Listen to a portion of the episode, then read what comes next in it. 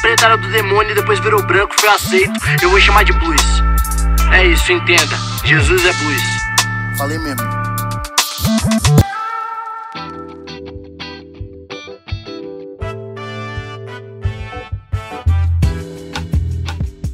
Eu saúdo a igreja com a graça e a paz do nosso Senhor e Salvador Jesus Cristo. Amém, igreja. Somos evangélicos, vai tirando. Muito bem, galera, sejam bem-vindos aí ao podcast Jesus o Negro Nazareno, né? Eu sou o pastor João Paulo Berloffa, você já deve me conhecer, né? Estamos aqui nessa sériezinha bacana, nessa sériezinha bem que tem sido bastante interessante. Esse aqui é o quarto episódio, né? Se você está chegando aqui caindo de paraquedas agora, é melhor você desligar e voltar lá do começo, porque estamos falando aí de uma sequência, tá bom? Essa série visa falar um pouquinho da vida de Jesus, da biografia de Jesus, né? A gente está fazendo uma leitura dos evangelhos em ordem cronológica. Ainda estamos, na verdade, a gente nem partiu ainda, né, para os evangelhos. Eu estou dando todo esse pano de fundo, falando um pouco de algumas questões sobre Jesus, para depois a gente entrar ali numa sequência e buscar alguns episódios da vida de Jesus do começo, meio e fim. Por enquanto a gente está nesse contexto, pano de fundo, né?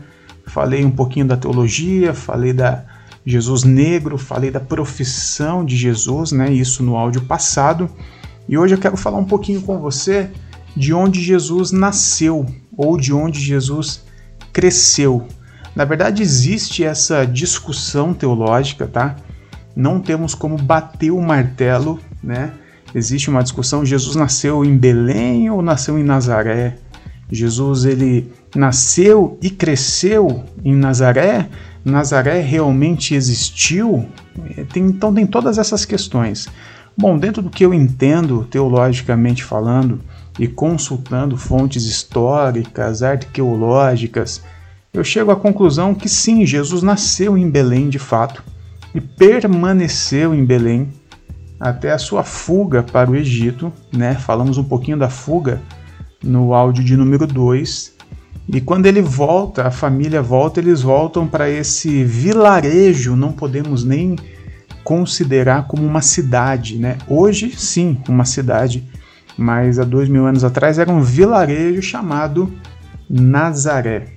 E era um vilarejo porque essas fontes é, históricas mostram que naquela época Nazaré ele tinha no máximo essa, essa cidadezinha, essa aldeia tinha no máximo um quilômetro de extensão. Você atravessava em um quilômetro. A, a quantidade de habitantes ali variava, lógico, a gente não tem como bater o um martelo, mas pelas escavações arqueológicas, era mais ou menos 400, 500 pessoas. Então estamos realmente falando de um vilarejo.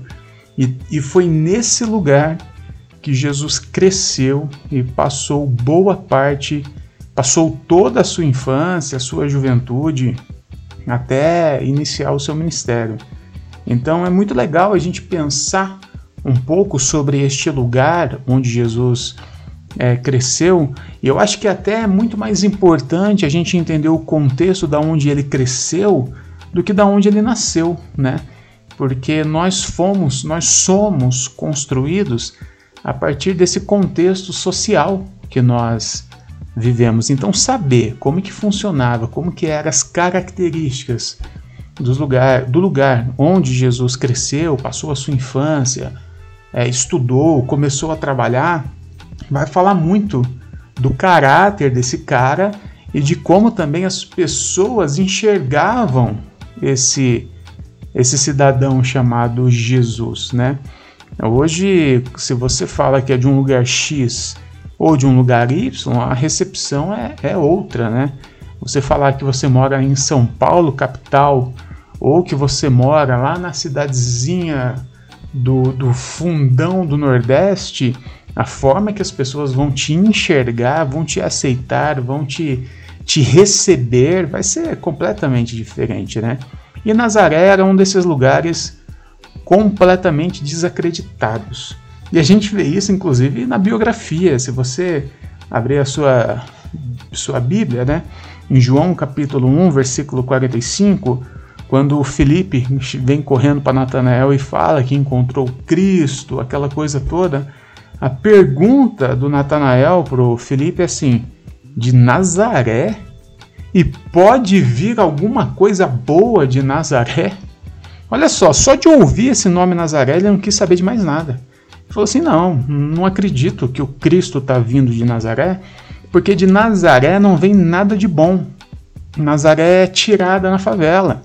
Nazaré é zoada, Nazaré é um guetinho e é impossível que o Cristo que nós aguardamos em toda a nossa tradição venha de Nazaré.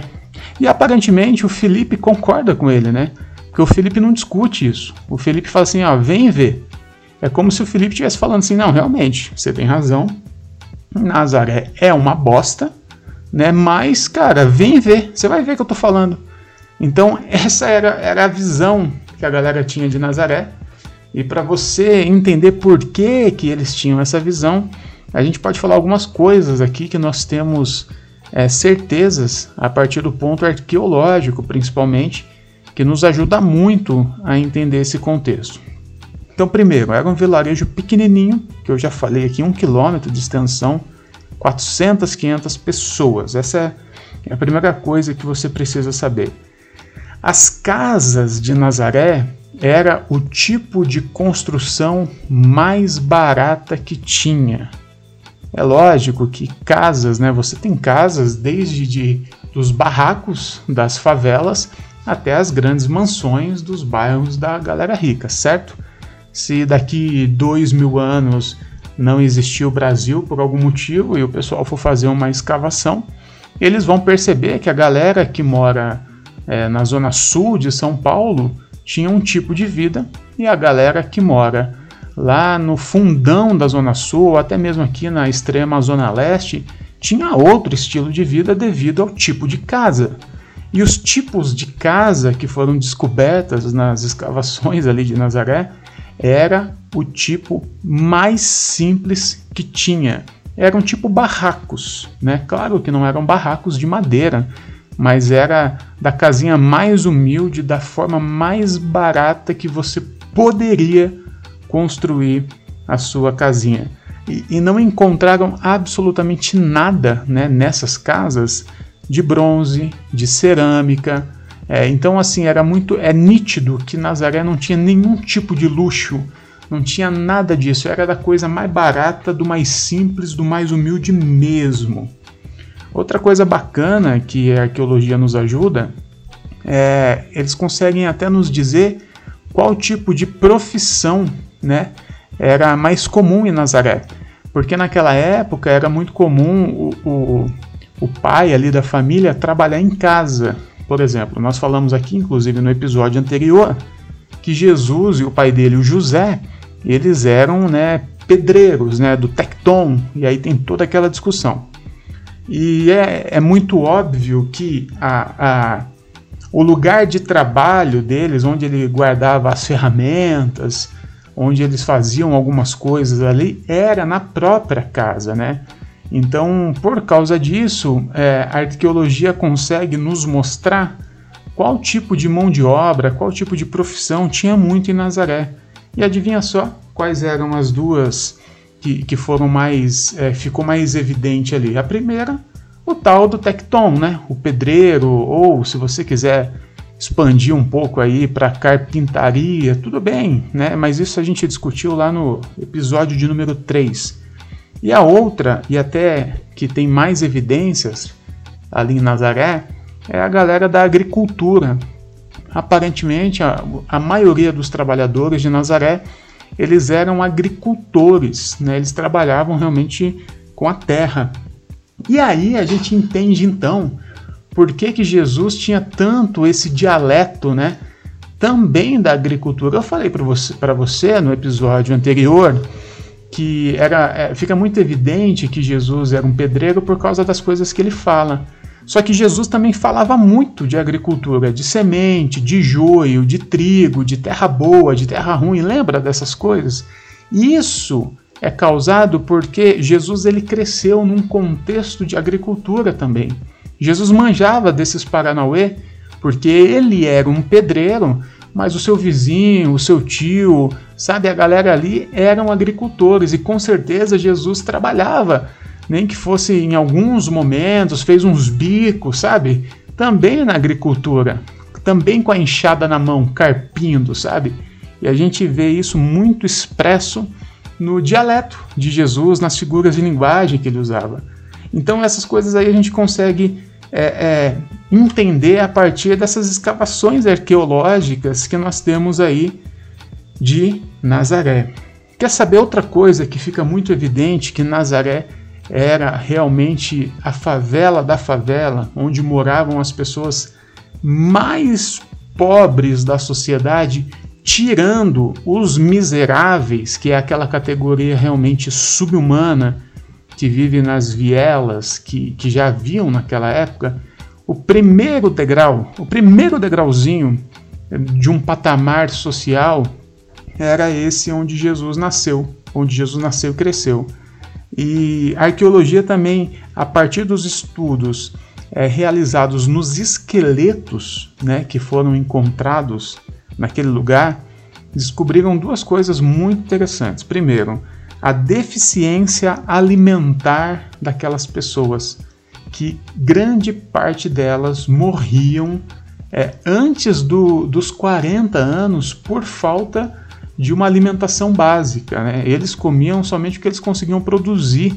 Então eles não tinham todos os nutrientes, as vitaminas necessárias e morriam muito. A, a, a estimativa de vida ali era muito baixa. E a segunda coisa interessante e triste é a mortalidade infantil.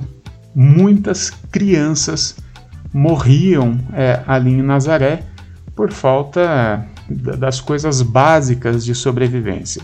Enfim, tudo isso para você entender um pouquinho do contexto de onde Jesus, o negro nazareno, viveu a sua infância, da onde ele foi criado, como ele foi criado. Jesus foi criado na favela. Jesus foi criado naquele barraquinho daquela favela mais tirada do lugar pior que você possa imaginar. É dali que vai emergir Jesus.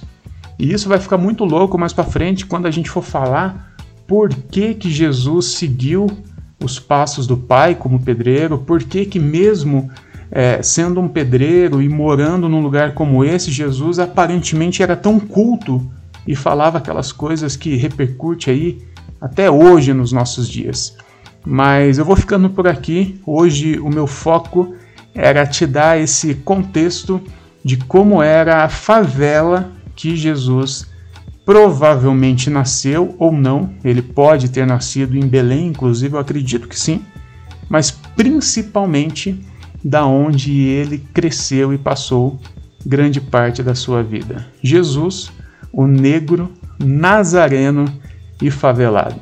Eu vou ficando por aqui, galera. Eu sou o pastor João Paulo Berlofa. Me segue lá nas redes sociais. Pastor João Paulo Berlofa. Também você pode seguir o Inadequados, o Coletivo Inadequados, que é o nosso trabalho social. E também a Igreja da Garagem, né? Garagem, arroba garagem underline Mogi no Instagram. Beleza? Tamo junto e Deus nos abençoe.